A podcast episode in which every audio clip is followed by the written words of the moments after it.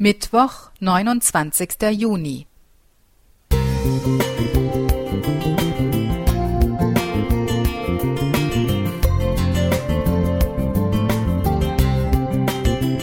Ein kleiner Lichtblick für den Tag.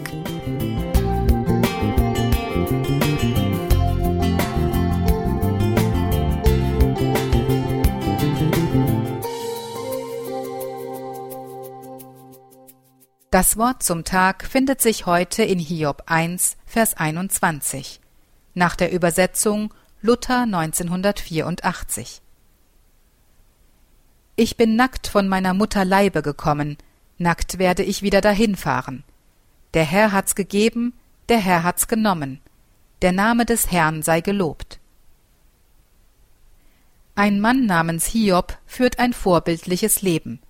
Er hilft armen Mitmenschen, er setzt sich für Witwen und Waisen ein, er ist seiner Frau treu und kümmert sich um seine Kinder.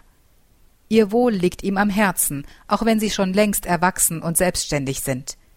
Er wird von seinen Mitbürgern geachtet, alle blicken zu ihm auf. Dass ihn Gott mit Reichtum gesegnet hat, macht ihn in den Augen seiner Umgebung noch größer. Ja, auch Gott freut sich über Hiob. In einer Diskussion mit seinem Gegner Satan argumentiert Gott, Satan, du meinst wohl, du hättest die ganze Welt mit ihren Bewohnern in der Tasche. Aber guck dir meinen Hiob an. So einen wie ihn findest du kein zweites Mal.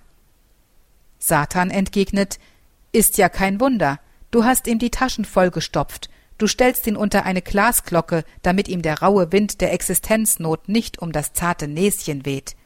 Aber sobald es ihm schlecht geht, wird er dich verfluchen. Gott kennt seinen Hiob besser und lässt sich trotzdem auf diese Wette ein.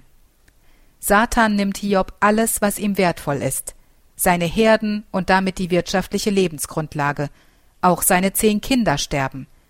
Die herausragende Stellung in der Gesellschaft und obendrein der gute Ruf sind futsch. Denn wenn einer derart bestraft wird, muss er doch viele Leichen im Keller haben, oder?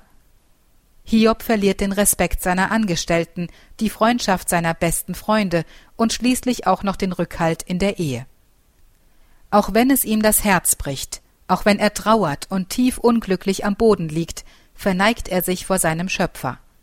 Obwohl er irrtümlich annimmt, Gott habe ihm alles geraubt, dabei war Satan der Räuber, respektiert Hiob immer noch Gott als den Herrscher der Welt, der einen Menschen reich machen, seine schützende Hand aber auch wegnehmen kann. Für Hiob ist das kein Grund, seinem Gott die Treue zu brechen. Außerdem weiß er, dass Reichtum nicht materiell zu beziffern ist. Oder wie Angelus Silesius so treffend schrieb, viel haben macht nicht reich.